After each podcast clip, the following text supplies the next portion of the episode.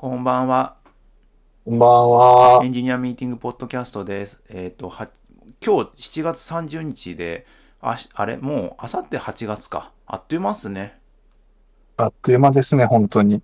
はい。で、これ7月30日の夜収録なんですけれども、ちょうど緊急事態宣言が、延長されました延長されたりとか、あとは、あのーオリンピックも今真っ只中だったりとかで、夏らしい感じに只中です。なってきましたけど。緊急事態宣言は夏らしくないっすよ。そっか。そうだよね。そううん。いや、でも本当にすごい夏休みみたいになってるじゃないですか。8月31日までかな？ああ、確かに、そういえばそう、そう言われればそうですそうなんね。ですよ。まあ、なんか本気でロックダウンしたらそうなるかもしれないですね、世の中が。ああ、そうですね。なんか、ままあ、オリンピックもやって、おオリンピック見てますか？見てますよ。なんかすごい、あのー開会式とかさ、結構いろいろさ、まあ、ももともと賛否両論ある。両論あるって言っていいのかな、ネット界隈はほとんど否定な気もしなくもないけど、多分世の中は賛否両論なんだよね、きっと。かな。いや、でもなんか、そうですね。日本人向けに作られてた感じがするんで、多分世の中の日本人はすごく満足なんじゃないですか。僕すごくえっと紅白っぽいなと思ったんですよ。開開催式の話？開会式。開会？あなんかはいはい。とても紅白歌合戦のコンテンツっぽいというか、なんかそんな感じしませんでした。僕だけですすかね。テテレビですよね。そう、テレビ、テレビっていう感じで、なんかその別に、なんだろう、普通、普通のオリンピックってなんか、もう少しエンターテインメント色を若干薄くして、なんか、なんて言えばいいんですかね。式典っぽいというのか、なんて言えばいいんだろう。はいなんか。ちょっとうまく言えないんですけど、はい。エンターテインメント感ってこんなないよなと思って、ああ。でも、でもさ、やりすぎてもダメじゃん、今。やりすぎてもダメだから、まあいいんだけど、なんか、し視点というか、うん。あの、ど、タターゲットどこにしてるんだろうっていうのが、やっぱ日本人から批判が一番多いから、日本人にすり寄せてきたでしょっていう、なんか、そういう風に見えちゃって、こはいれ日本人が好きなものいっぱい入れてる感じかな、と思って。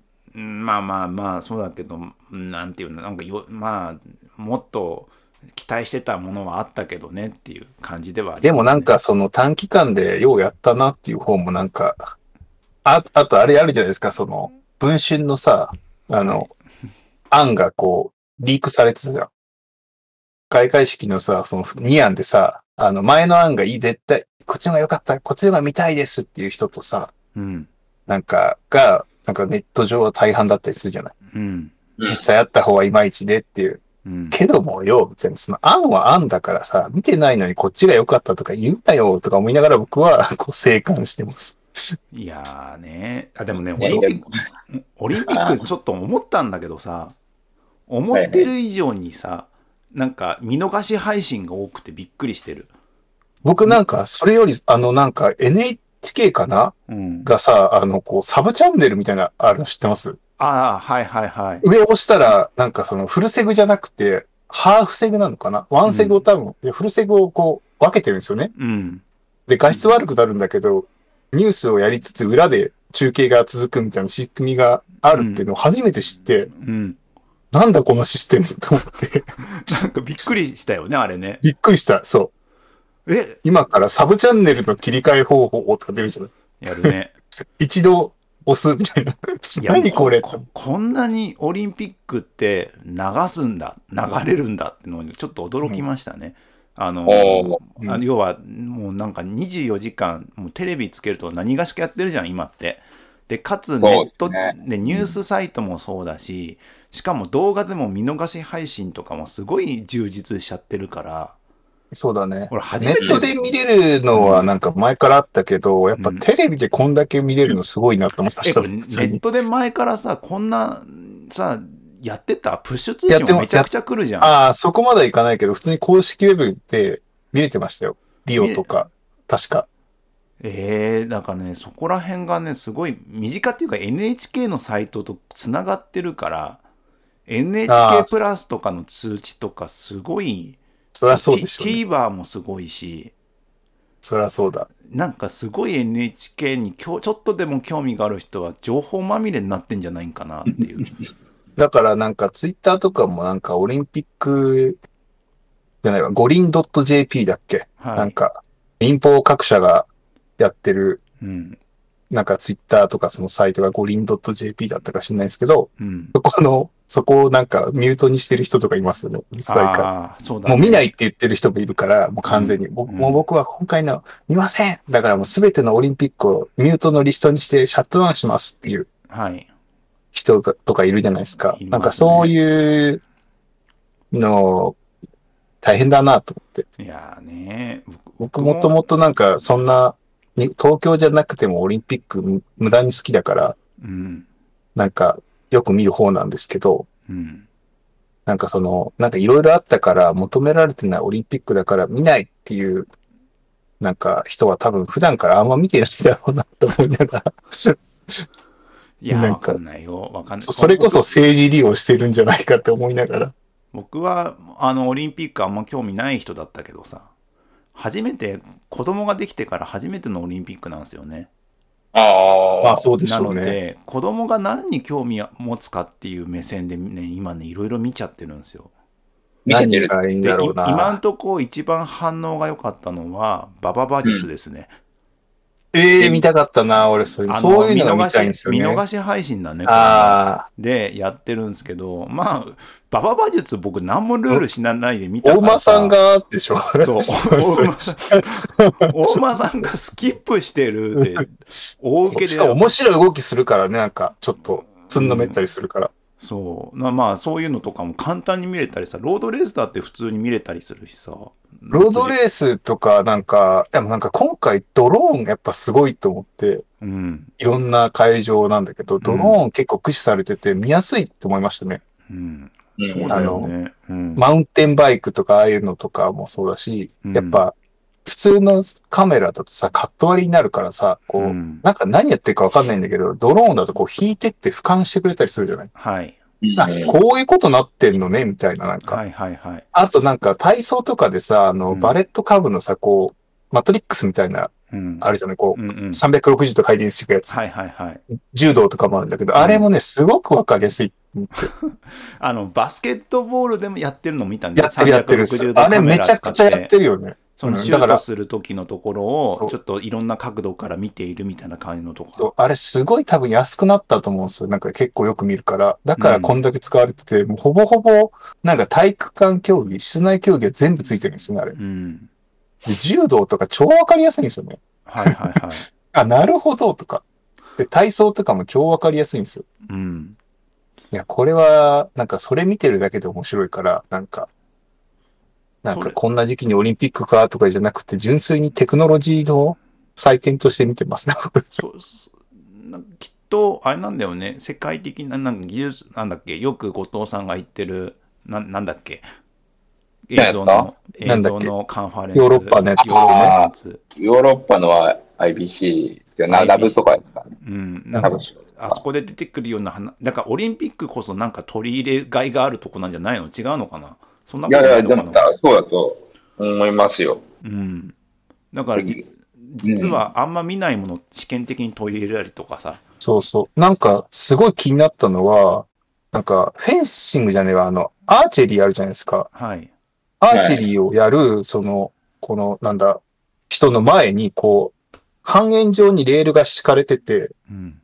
で、その上にカメラが乗って、まあ、なんだろう、レールの上に動くドローンみたいな感じでカメラが置かれて動くんですよ。ああ。っていうのがああるんですけど、あんなさ、集中力使う競技でさ、そんなとこでカメラ動いたらダメじゃね？って思いながら、大丈夫なのこれ？って思いながら見てるんだけど。それは、まあ、思いますよね。なんか全部、全部、全部に対して思いますよね。そうんなか。なんかの競技で確かカメラが超多いから、すごい、なんかね嫌だって言ってるんだけど、まあでも、無観客だからカメラ多くなん、おしょうがないよねってか思いながら。卓球とかも、あれだよね、サーブ打つ寸前とか、打った瞬間とか、カメラのシャッター音結構したりするもんね。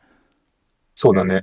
うん。なんかそこら辺はまあ、しょうがないまあ、観客いないから集中できるって話もあるだろうし、難しいとこだよね。なんかその日本がオリンピックを多めに取れるのは、その、まあ、自国開催っていうのはあるけど、ああやってこう、なんて言えばいいんですか？うん。客観客いないって緊張しないとかもあるんじゃないかみたいな思ったりしますよね。まあね、まあねちょっと感じるけど、人まあそれはわかんない緊張しいだしさわかんないかな、そこは。まあでも、でもまあそういうのもある可能性は全然あるよね。うん。あと、あれなんですよ、み、みの、あの、ネットの、ちょっとマイナーなスポーツでさ、あの、見逃し、見逃し配信の中で、ロボット実況っていうのがついてるやつがたまにあって、なんすか、それ？ロボット実況あるんですよ。ババレーボールとか、なんかもう本当に機械的になんか実況してるやつがたまにあって、すごいね。そう。あとまあ大したこと言わないんだよ。このち、あの、サーブ成功みたいな感じの軽いことしか言わないんだけど、ああ。じでもそれ、なんかカメラから判定してるってことですよね。いや、どうやってんだろうね、あれね。なんかね。だってサーブ何するかどうかとかはさ、だってカメラから見なきゃいけないじゃない。点うん。スコアはさ、誰かがつけてるとしても。うん。結構、あれですよね。なんか映像から、なんか戦、なんかサッカーとかでも戦術のパターンをこう、分析するために動画から、なんか、ああ、それ、なんかヨーロッパのサッカーの、なんかユーロとかでよく見るわ。なんかう、ユーロの最近の試合の映像とか見たことあります？なんかもう、ウィニングイレブンですよ、見てたら。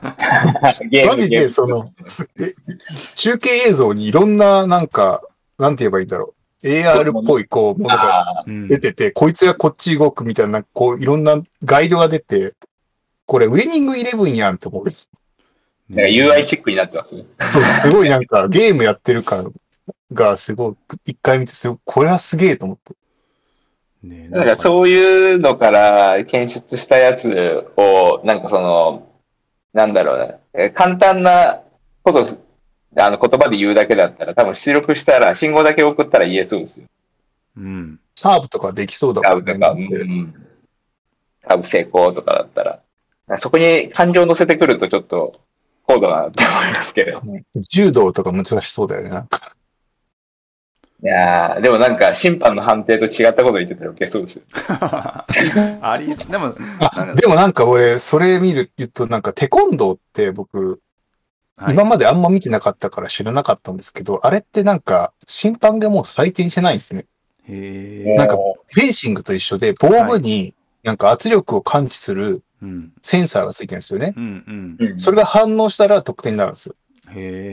だから試合前に、まずその、フェンシングと一緒で相手の防具にこう、圧力かけて、ちゃんと。と作動するかお互いにチェックするんですよ。うんうんう。うんん。で、全部もう機械的に判定されてて、うん。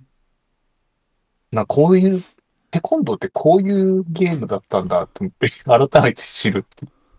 すごいよね。あとフェンシングもなんかすごいなんか、なんていうんですか、仮面の上にディスプレイというかなんか、はい。LED なのかなんかですごいいろいろ出るようになってるんですよ。そうね。なんかちょっとデジタルっぽくてびっくりしたね。ダフトパンクっぽくなっててう、んで。ここんなんなんだ、今フェンシングってと思って。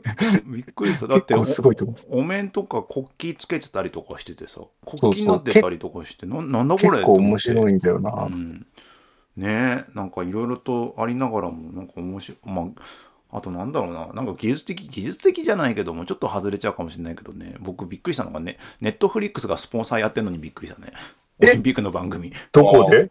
テレ朝かな？どこか書かせたけど、ネットフリックスで流れないですもんね。流れないけど、あ、し、広告、あ提供というかスポンサーになるんだと思って、ちょっと驚いた。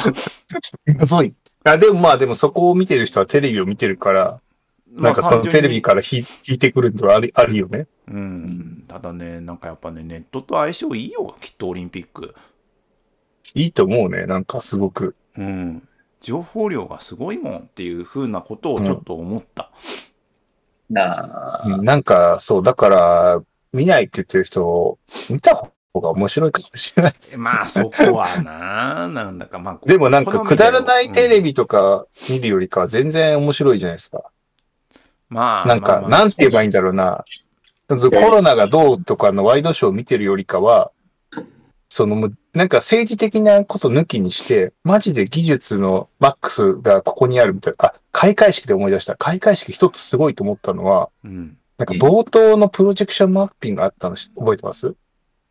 なんかちょっとエヴァンゲリオンっぽい、なんか、俺だけかもしれないけど、冒頭になんか影をプロジェクションマップしてもらったじゃん。あそこのプロジェクターの解像度めちゃくちゃ綺麗だし、ダイナミックレンジも超出てて、はいプロジェクターなのに、はい。これはすごい技術だオリンピックすげえって思ったんですよ、その瞬間。それがピークだった。確かに一番最初、すげえな。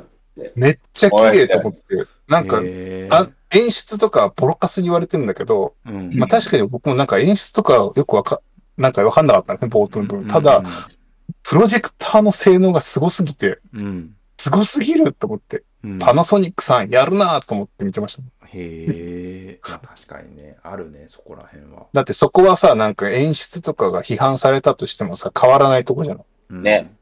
誰かが変わったとしても、その備え付けたりか作ってたプロジェクターの性能っていうのは、もう相当すごいの持ってこようとしてるじゃない？はい。うんだから、やっぱそこはすごい、いや、すごいプロジェクター使ってるし、なぜこれを活かしきれなかったんだろうと思って、その後それ全然使わないんですよ。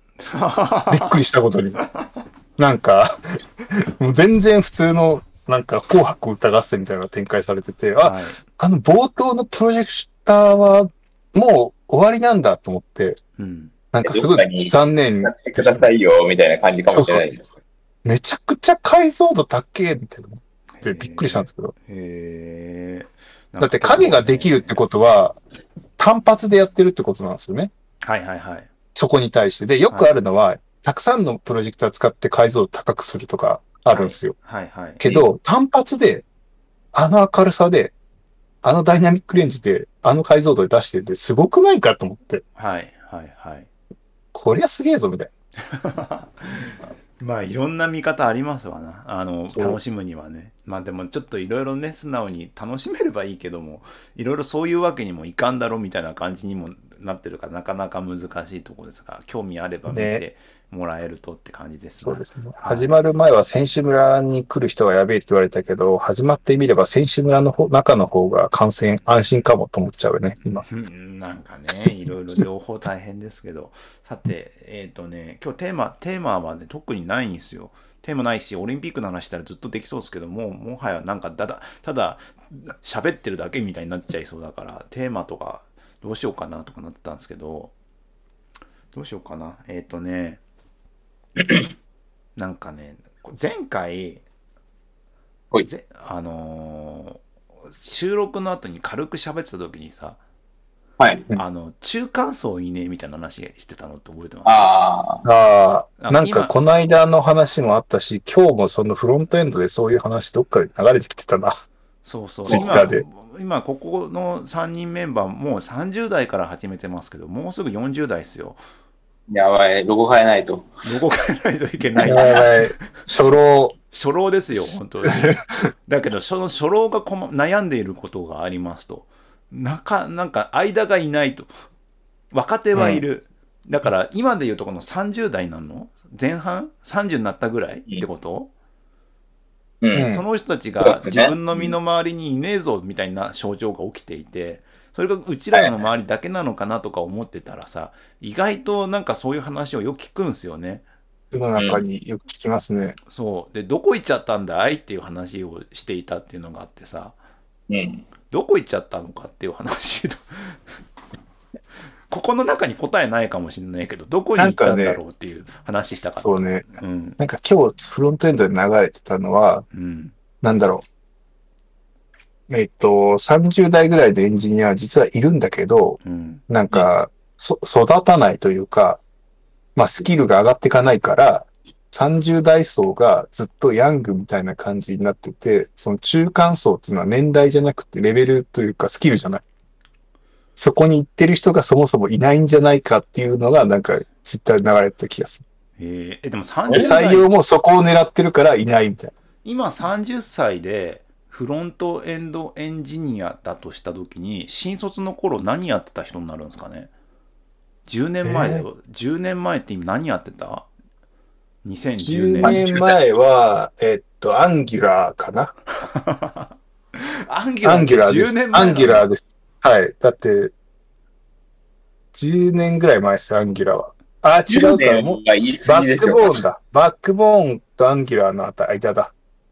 えー多分ね、10年はバックボーンが、まだ2011年でしょ？うん、ままだなんか使われ始めたか始まれてないかぐらいじゃないですか。センター、バックボーン。僕、センチャーバックボーン、jQuery モバイルとかやってた時ですね。うんうん。で、 Angular が横にいて、 Angular じゃない、なんか Angular の前のやつがいたな。ちょっと前だよ。だから2、3年ぐらいになってくると、 Angular とか出てきて、フロントエンドの、あのーちょっとこれから変わっていくんじゃねみたいな話のところですよね。 Titanium とか言ってたな、俺2011年。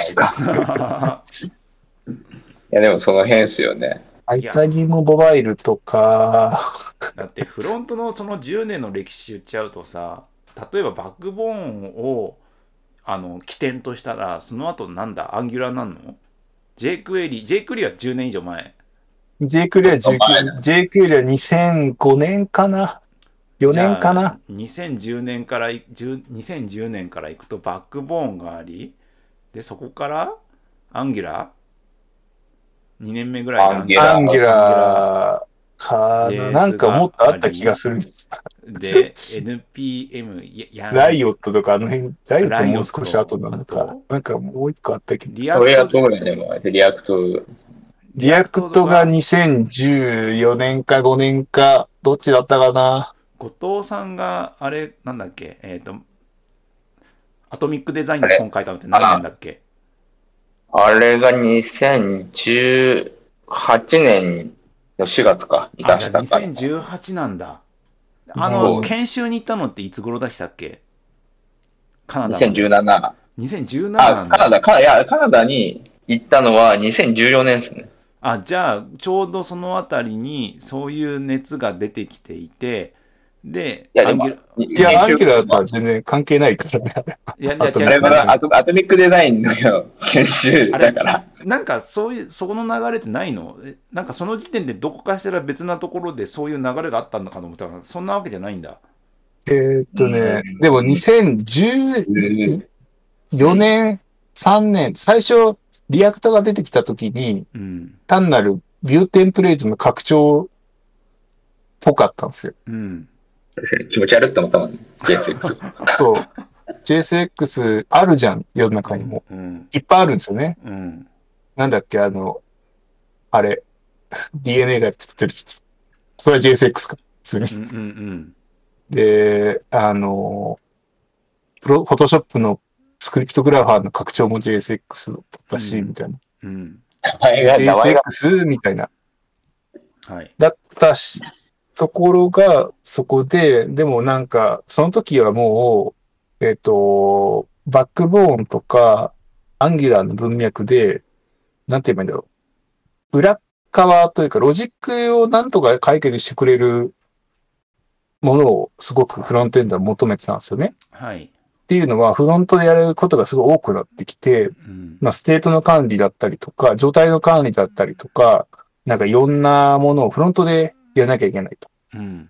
で、お、もと、おまけにフロントはフロントエンドだからさ、表現というかさ、うんビューも作んなきゃいけないと。うん。これ大変だぞっていうのを解決してくれるものを、うん。あの頃はすごい求められてて、うん。で、当初出始めの React ってあんまり、そのロジックに対しての、なんだ、機能がなかったんですよね。シンプルにビューテンプレートのちょっとすごい版みたいな感じだったんですよ。はい。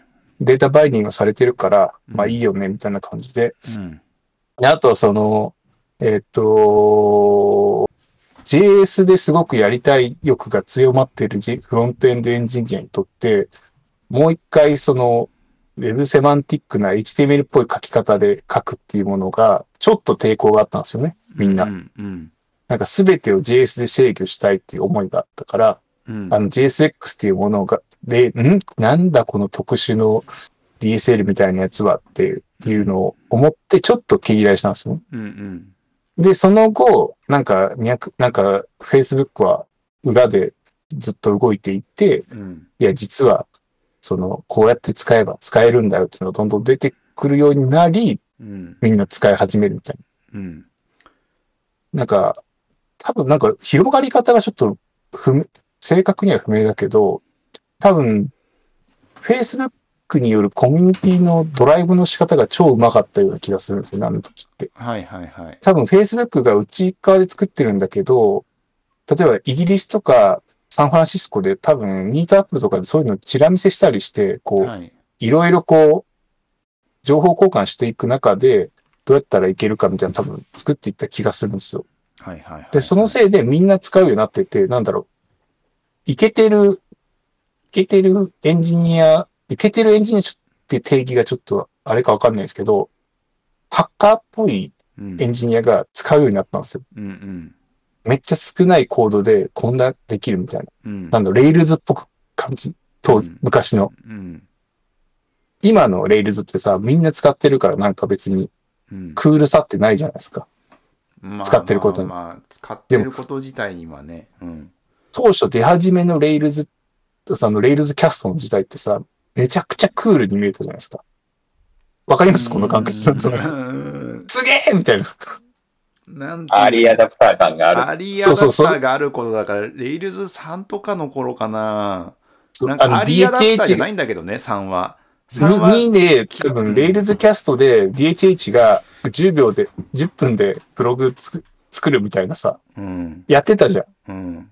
で、テキストメイトも超かっこよかったから、俺テキストメイト買ったし、それで5000円くらいして。はいはいはい。なんか、あれのかっこよさみたいなのが最初あって、そこからどんどんこう、火がついて大きくなってったような気がするんですよね。はいはいはい。で初期の、やっぱりじ React もあんまり機能伴ってなかったような気もするんですよね。うん。うん。で、フラックスという考え方もなんか頑張って、後で、後付けで多分作ったんじゃないかみたいなうん話していく間にね、うんまあ、賢い人が多いからさ、うん。それで後から作られたのではないかっていう、それ話してるうちにこういう感じでステート管理すれば良いのではでもこの10年間ってさ、フロントエンドに関してはそういうところがなんかまとまっていった年じゃん。で、2020年になって、ある程度もう、なんて言うんだろうな。まだ、まだ動いてる？ Next、Nuxt で、 Next でよくねぐらいの話が若干ちょっと傾いてくるぐらいな差はあれど、 Vue もあるし、なんて言うんだろうな。なんか、それなりに揃ってきてんじゃないの？まだなんか地殻変動あんの？フロントエンドって今。直接今触ってないからわかんないけど。フロントエンドの地殻変動はでも、だんだんその、ウェブスタンダードに、をより良くして、なんか、なんて言えばいいんですか、スタンダードにやっていくっていう風に、ずっとこの数年は進んでる気がしますね。うんピ。ザが高すぎるな。いやでもなんか全体的にそうで、なんかクッキー廃止の話とかさ、うん、で、サンドボックスの、プライバシーサンドボックスの話とか、まあ多分そうだと思うんだけど、うん。なんか結局、そういう複雑なフロントエンドのいろいろあったけど、なんか、なんだろう。もともとウェブそういう考え方じゃない。こうみんないろいろ協力して良いウェブ作っていくって。でも、なんかドットコムバブル以降、なんかいろいろ結局、なんか戦いがあって、ブラウザの戦いだったり、いろんなせめぎ合いがあって、で、結構なんか大変だったんだよね。で、今もう一回ちょっと、だってモジラと、えーっと、まあ、各社ね、ガーは各社とか、モジラとかが手を組んで Web スタンダードもうちょい考えましょうや、みたいなさ。あの、モジラの MDN を公式のドキュメントとしましょうや、みたいな動きとかがあるじゃない。うん。だからもう一回 Web スタンダードをちゃんと、なんかまともに使える HTML5 以降っていうか、モダンウェブにおける Web スタンダードをもう一回作りなそう、直そうっていうか、って動きがすごいある気がする。ずっと。だから、今すごい変わってるのは、ブラウザ標準の方が変わってるってイメージです。なんかそんあな、これでも、もともと言っちゃうと、その10年間で何があったかって、新卒の子はそういうことをやってきた中でさ、なんかふ、振り、フロントエンドエンジニアっていう考え方でいくとさ、かなりなんかさ、振り落とされそうな感じするけどね。振り落とされそうな気がするね。だってなんか結局戻ってきてるんですからね、これって。HTML5 の頃に戻ってきてるんですよ。うん。なんか HTML5 そういうこと？5前ってさ、こう、群雄割拠してさ、なんかこう、あの手この手でダイナミックなウェブを作ろうとした結果、HTML5 で一回スタンダードになり始めたんですよね。うんでも、結局 HTML5 の中だけの機能ではアプリ作れないから、みんな外でライブラリとかサードパーティーで頑張って何個や、エアコアやって今来てて、もう一回ブラウザ標準で、こうみんないろいろちゃんとこの普通のスタンダードの機能使えばええやないかいみたいになり始めてる気がするんですよね。いや、これちょっと後で観測しなきゃわかんないんだけど、僕の肌感ではね、すごい、みんなスタンダー、ウェブスタンダードに頑張って取り組んでてくれる気がしてますね。まあ、あれですよね、Web スタンダード、あの、すごい、なんか、便、便利になってて、ブラウザの上で、まあ、何でもできるようになってってるけど、なんか世の中の、なんかスピードがそれ以上に速い気がしてますよね。なんか、いろんなものにこう、つなげたいみたいな IoT の話とか、ね、いくと、やっぱなんか、こなれてきた仕様がどんどん、Web の中でも標準化されてって、どんどん増えていくけど、うん。スピードが、やっぱなんか世の中の方がめちゃくちゃ速いな。うん。なんかそういう中で、多分選択肢が多分増えて、フロントエンドっていう観点で人さ少ねえよみたいな話だったらさ、やること、やれることが増えてきていてさ、どっかうん違うことやりだしちゃったんだろうなっていうので、結果的にフロントだけやってますさっていうのを10年間やってる人って相当レアな感じするね。そう逆にだからアプリエンジニアは今中間層が多いんじゃないかなって気がしないですか？実際どうなんすか？いやー、でも、俺はちょっとあんまり詳しくないからわかんないんだけど、周りにいないから。感想ないな。あ、でもあれか、でも確かに、アプリエンジニアの方が中間層、少、よ、少なめって言っても熱いですね。でしょ？あの、そう、相対的に。うん。フロントはそっちに取られたからね。うん。広い意味でクライアントサイドの領域で。すごい、あの、この前、その、インターンの子とか、なんか、まあ、内定者の子とかと、なんか、ランチしたりとかするじゃないですか。その時になんか、調布失礼ながら思っちゃったの若い子で、ウェブを選んで入ってきてる人、なんか、すごい、渋いし、なんだろうな、視点だなって、結構なんか、思っちゃうなって思って、なんでウェブが好きなんですかって思わず聞いちゃうもんな。ああ、でも僕もその質問って毎回するんだけど、これ採用でもしてるんだけど、なんで、まあアプリがもうこんだけあるのに、で、なんかなんだっけ、よくあるのが、フロントエンドとかクライアントサイドで、こう自分でコードで書いたものが実際触れないものとかになってすぐわかるっていうのが、いいって言うじゃない。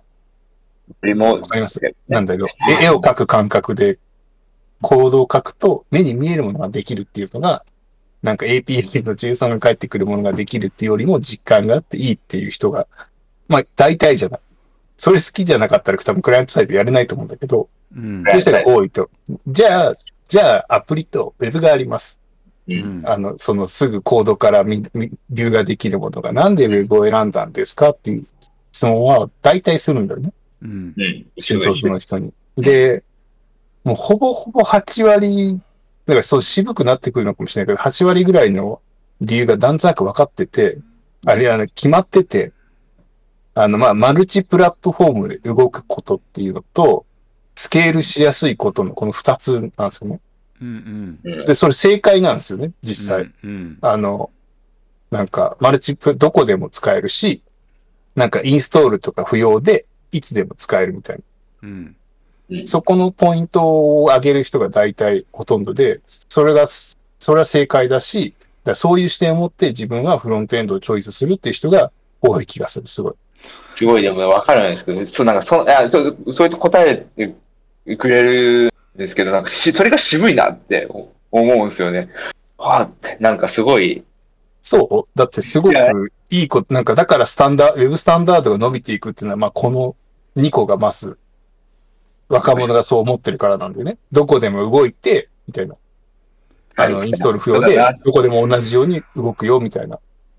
いやいやわかるんですわかるし、なんか、あの、ウェブの、なんかそう、そこはすごい好きだけど、すごい、ああ、こんなに若い時からそん、そそういう 資産を持って、偉い人だなって思っちゃう。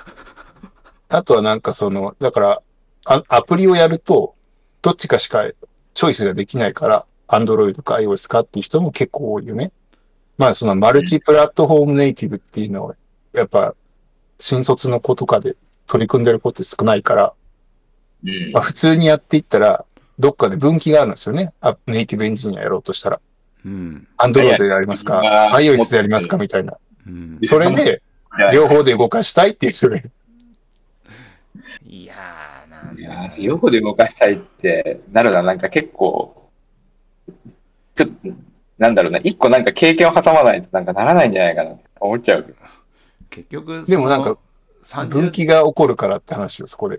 ねいやなんかそういうのの中でさ、もうちょっとテーマがテーマっていうかこの話のきっかけがさ30代のさ中堅の人たちどこ行っちゃったんだろうって話だからそこまで戻しちゃうけどじそういう。どこ行っちゃったんでしょうね。どこそういやだからいろんなち経歴世のがあって中の、世の中の中若うん。で、一番最初の俺の話に戻すと、中堅と呼ばれているスキル的な層っていうものがうん確かに枯渇してて、それはここ5年ぐらいの若手が育たなかった結果だっていう話。本だった当？のなんかなんかでも思うんだけどさでもなんか資格とか取って資格もいっぱい増えたじゃん。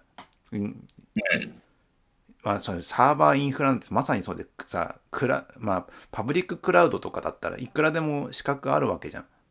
そういうのをきちんと確かにすごい増えたね地道にとそれ取ってさ、それで的確にさ、好きなサービスはこれですみたいなのをプレゼンテーションの頭につけながら自己紹介をして、いろんなあーさ用意ノウハウとかをやったりするじゃないですか。うん。だからさ、勉強とかさ、の、ねん？何？もうやめた方がいいと思うよ。そろそろ受けない じゃん。好えーきな AWS のやつでしょ？うんそうそうそう。好きな GCP とか、好きな Azure とか、Azure とか、なんかもう、いくらでもあるじゃん。まあ、なんかお約束になってるじゃん、最近。あの、ええクラパブリッククラウドのサービスエンジニアの方々って。まあ、そういうのもあるしさ。そうそうでも、そういうとこ、外部の人たちでもさ、きちんと、なんかそのしか、あのー組んでプレゼンしたりとかしてるしさ。ちゃんと勉強の道筋はあって、中堅ってどっかにでっかい絶対いるんだけどもさ、なんだろうね。なんで佐竹さんの身の回りだけはその中堅がなかなか出てこないか。みんな育て育育ててんのかな？一回入ったいやー、育ててはいるんだけど、育てるっていうのも、なんか新卒3年目ぐらいまでじゃないですか、やっぱり。ほで、そこから中堅層に育てるってやっぱ結構難しくないですか？それは、前も僕も考えてたけど、ね結構むずい。いや、なんか僕こう、なんか思うけどさ、組織の中堅層ってさ、永遠の中堅でないと困るとこない？そうえ、わかる？え？要はなんか、なんかね、固定化するんですよ。なんか組織って。その偉い人、できる人が。そうね、で偉い人は固定化する。偉い人が固定化するとさ、その下に中堅にいるからさ、偉い人を抜けないじゃん、中堅って。うん。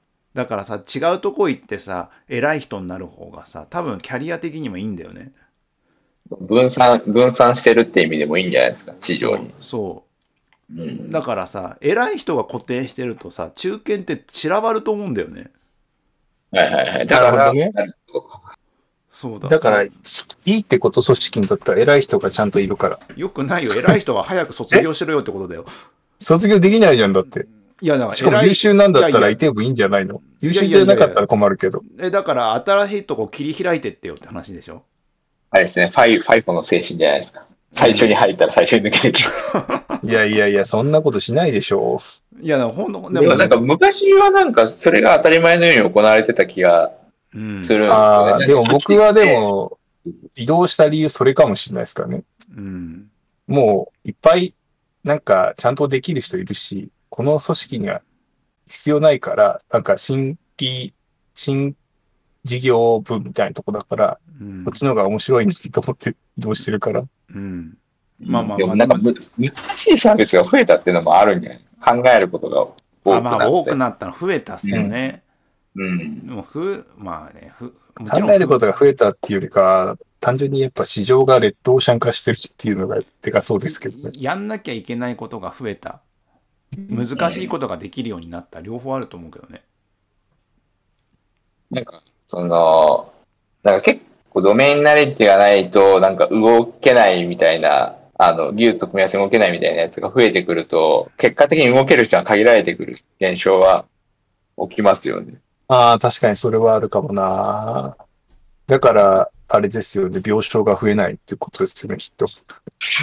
どうなんだ ドメインナレッジいるじゃん、だって。まあまあ。急に増やせるもんじゃないし、ないね。あの、せワクチンの接種するぐらいの人はさ、スケールできるけどさ、ねあの、なんか、重症患者を取り扱える人は急には育てられないみたいなことでしょ？ドメインナレッジ必要だから。なんかあの、あの、人は増やせる余裕があっても、なんかドメインナレッジを知ってるこの人が、あの、数人増えないと、そこの部分に増やせませんよ、みたいな、なんか、制限が出るじゃないですか。そこが、あの、そういう人が用意されたら、初めて他の人も増やせます。うんうんうんうん。でそうすると、その人抜けないって話になっちゃうから、なんか結果的に、なんですかね、えーっと、そのドメインナレッジにめちゃくちゃ詳しい人以外を、がなんか抜けていく現象にはななってる気がします。いやー、でもななんか、組織としてはかなり怖いね、そこは。その人が交通事故にあったりとかしたら、みたいに思うと。うん。なんかやっぱでもねある程度抜けるっていうのがないとなかなかねずっと長く働くはが前提の社会ではあるからさ国内が。そうね。ドメインナレッジで、はい、どうぞどうぞ。そうなんだけどとはいえなんか定期的に抜けて入ってるっていうそのなんか構造がないとなんかごそっと空白の期間ができそうだけどね。まあでもあれじゃないですか、ココロナで、ちょっと、事情も異なる気もしますけどね、そういう意味だと。あ活性化しづらいじゃないですか。あ。あまあ転職しづらいってこと？単純に。そうそうそうそうそう。いやでもそんなことないでしょみんな。なんないでしょう。うん。いやでもそのさ、どの層がっていうふうにさ、セグメント切ったらもしかしたら、あ、この層が移動移動してないとかっていうのは、なんかコロナ前、コロナ中、コロナ後で違うかもしれないじゃん。なんか、あどうなんだろうね。いやももしかしたらどっかの会社がすげえ取ってるとかないのかな？ああ、ああ、多少ありますね。僕は今一個もう思い返りました。すすごく。うん。某、某会社が。うん。それはもう明確になんかその周りで辞める人がよくそこに行くから。行くね。取り合いをしてる。うん。うんすごく行く。だけどそういうもんじゃないですか？でもそう、なんかそ、それが中、そこが中中堅取ってると全取りになっちゃうじゃん。そう、だからフェーズが中間が必要で、うん、まだドメイン知識がそこまで偏ってなくてっていう状態なんじゃないですかうん。で、これがドメイン知識が偏った状態になると、入れれないっていうことが起こるかもしれないですね。もうあまあ、そういう気はする。あ。なるほどな。ないや、なんだろうね。どこい、どこ行っちゃったんだろうね。その転職とか、また、まあ、組織にいて、なんか自分たちの所属してるところをどうにか成長させようとすると、どうしても人必要になって、で、人探ししなきゃで人事と一緒になりながらさ、探すけどさ、うん今どこにいんだよみたいな感じになるっていうさ。なんかまあ、あと一定数うまくフリーランスやってるようなのを周りで感じますけどね。あ、フリーランスすごい増えた。すごい増えたよね、なんか。うん。あの、まあ、副業サービスが増えたり、リモートが前提になったりしたこともあって、うん。なんか結構、フリーランスになってる人多くて、で、まあまあ、しかもちゃんとうん。普通に会社で働くよりももらってたりする。うん。でもフリーランスはでもそうになり合い、なるんじゃないですか、やっぱいや、で、あその増えたのにってことよ。なんか昔のフリーランスはもう少しその、できる奴らがフリーランスになっていったじゃない。なんか感覚的にその、かん、なんだろう、そうやって儲かる見立てもなしに、パンとフリーランスになったけど、全然ずっと仕事はあるよみたいな。でもさ、ぬぬその会社からぬ抜けた分、とても必要になるから、なんか、あどうどういう仕事を選選んでるかは人によると思うんですけど、そのその分で、あれなんじゃないですか。需要は増えるんじゃないですか。フリーランスが増えたら、増えた分。うん。だから中間、うんなんていうの？だからフリーランスやって、だから業務委託で入るとかそうそうそうそうとかで。すよね。で、うんそれで二つ掛け持つとかよく、うん、今だってうちにいるデザイナーさんも二つぐらい案件を抱えながら、うちフルタイムで業務委託でやってるよ。なんかリモートとかだとフルタイムっていう概念がなんか割と本当に3つぐらい書き持ってもできるって。そういけちゃうからね。うん。もうそしたら、単純に、なんですか、単単価がなんかちゃんと平等に釣り上げ、あのー設定されてれば3倍って話で。そう。なんかそんな感覚で儲けてる人が多いね。うんまあいろいろやることは増えてるからね。まあまあ、ちょっとこれ答えれないから、この題にしてもあれだなって感じがちょっとしたな。だから、ポイントは、だから、マネージメント層に行かない中堅層が、この中堅の技術っていうものだけを、いろんな企業に提供して、食いっていけるっていう感じですよね。うん。だから、マネージメントしたくないってなれば、フリーランスやって、そのち中堅が必要なとこいっぱいあるから、その技術力として。で、マネージメントはその会社の人に任せりゃいいから、うん。っていうので多分やっていける感じがあるから、うんむしろ中堅、プロ中堅になろうと思う人にはすごいいい時代かもしれないですね。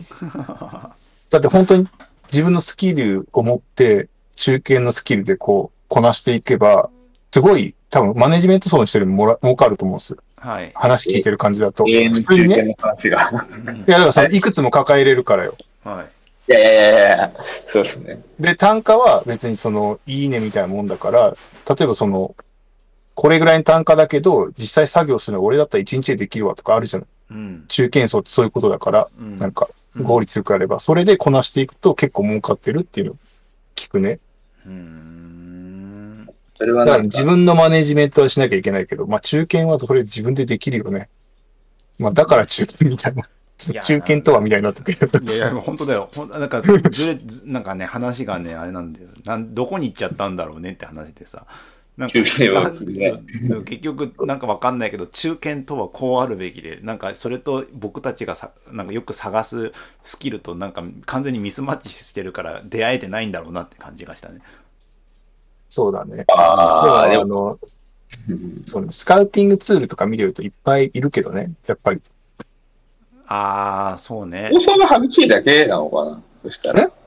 競争が激しくて、なかなか出会えないだけなのかないやいや、なんか普通にいっぱいいるし、でもやっぱり中堅層フリーランスがすごく多いっていうのは、そのふ、確かスカウティングツール見てても多かった気がする。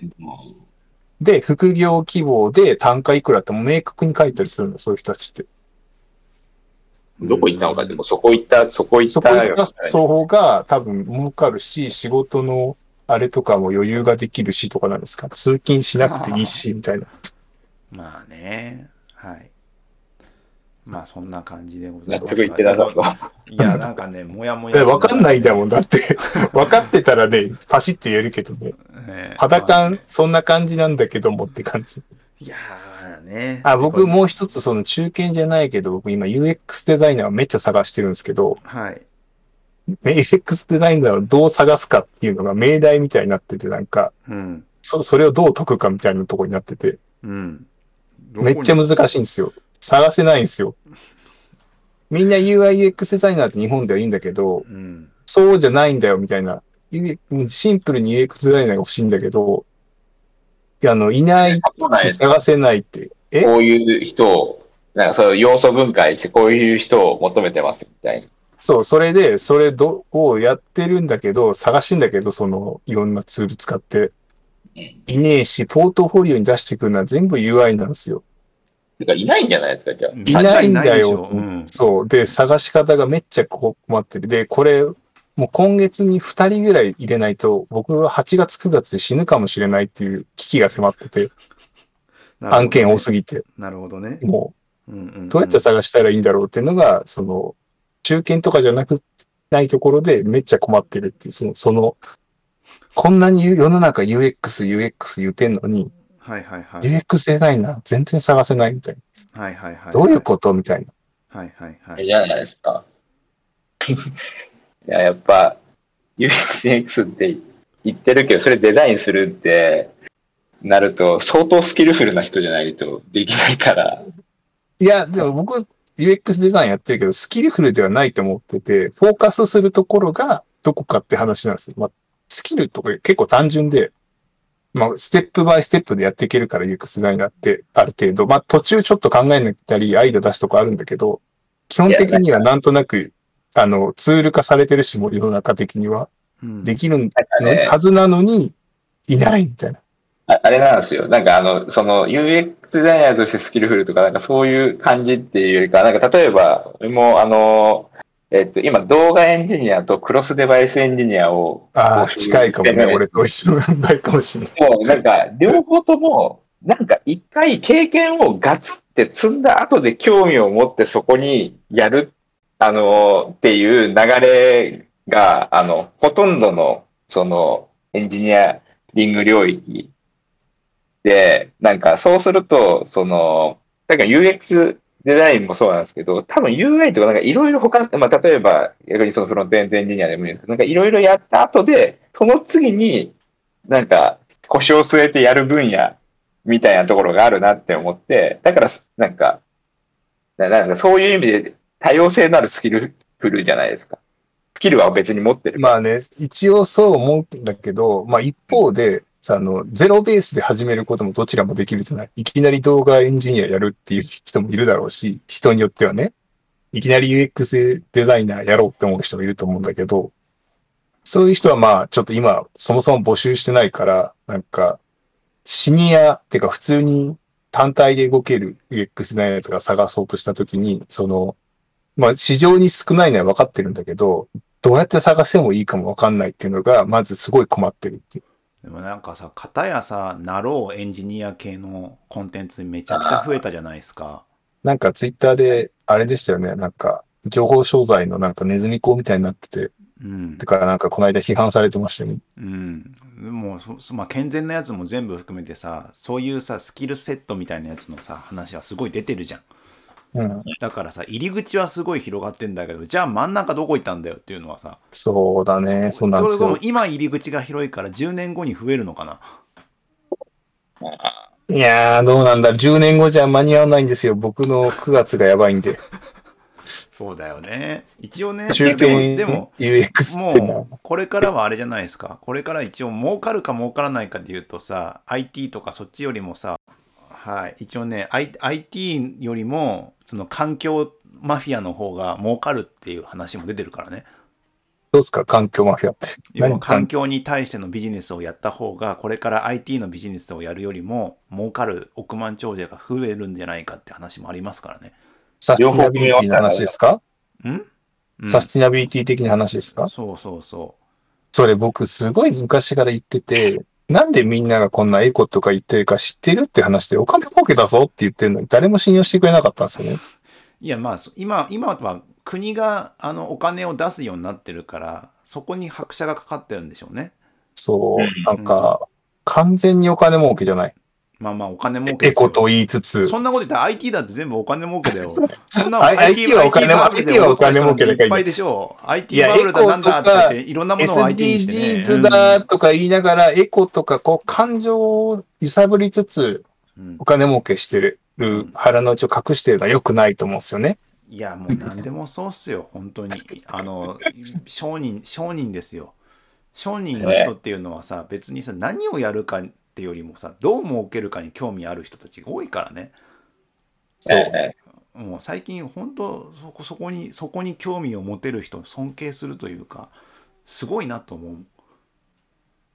だからやっぱ、一番エクストリームですごいのはベゾスとかですよね。うーん。お金持ちのエクストリームになっていくと、もう火星を開発して既得権を得ろうとしてるから。まあ、いろいろありますわな。そう、フロンティアだからさ、そこはさ、うん。あの、先に行き着いたもんが勝ちシステムでしょあれきっと。うん。うんだから、そのためにアマゾン辞めて投資してるわけでしょ？うん。そう、いかに現実かもよ。え？ーねでもあいつだったら原住民をうまくだまくらかして金に変えるかもしれない。なるほど。うんそこも交渉。なんかそう。ね一方、地球に魂を引かれた人類として、あの、ビル・ゲイツと対決するんでしょうね。もうよくわかんない。もうお開きランダム的ににするわもううんはい。そんなわけで、ここまで聞いてくださった皆様ありがとうございました。感想は、えっ、と、YouTube もしくは Twitter、シャープエンジニアミーティングでお願いいたします。ほんとくだらない話だね、今日。そうだね。魂抜けそうだ。でもいい話はした気もするけどな、ねなんとなく。金曜の夜だとね、ちょっとね、もうち力尽き力果てて尽きてる。うん僕、昨日副反応で一日潰れちゃったしかもね、せいで、お二人、お二人ともね、あの、コロナのワクチンを受けた後なんでしょ？そ後藤さんまだいいっすよ。本当の地獄はこれからですよ、後藤さん。う、マジか。24時間後に来ますから。ちょっと今喋った時にだんだん体調悪くなる可能性もちょっとね、加味してたけどね。ねいや、全然大丈夫。僕の、うん。僕の周りの統計上はね、だいたい24時間後に来てますね、みんな。じゃあちょっと、ピークがおドキドキしときましょちゃんと薬買った？ことことううん。はい。それがあればなんとか耐えれると思 重要だな、情報は。うんう。。そう、情報重要。はい。そんなわけで、ありがとうございました。ありがとうございま。した。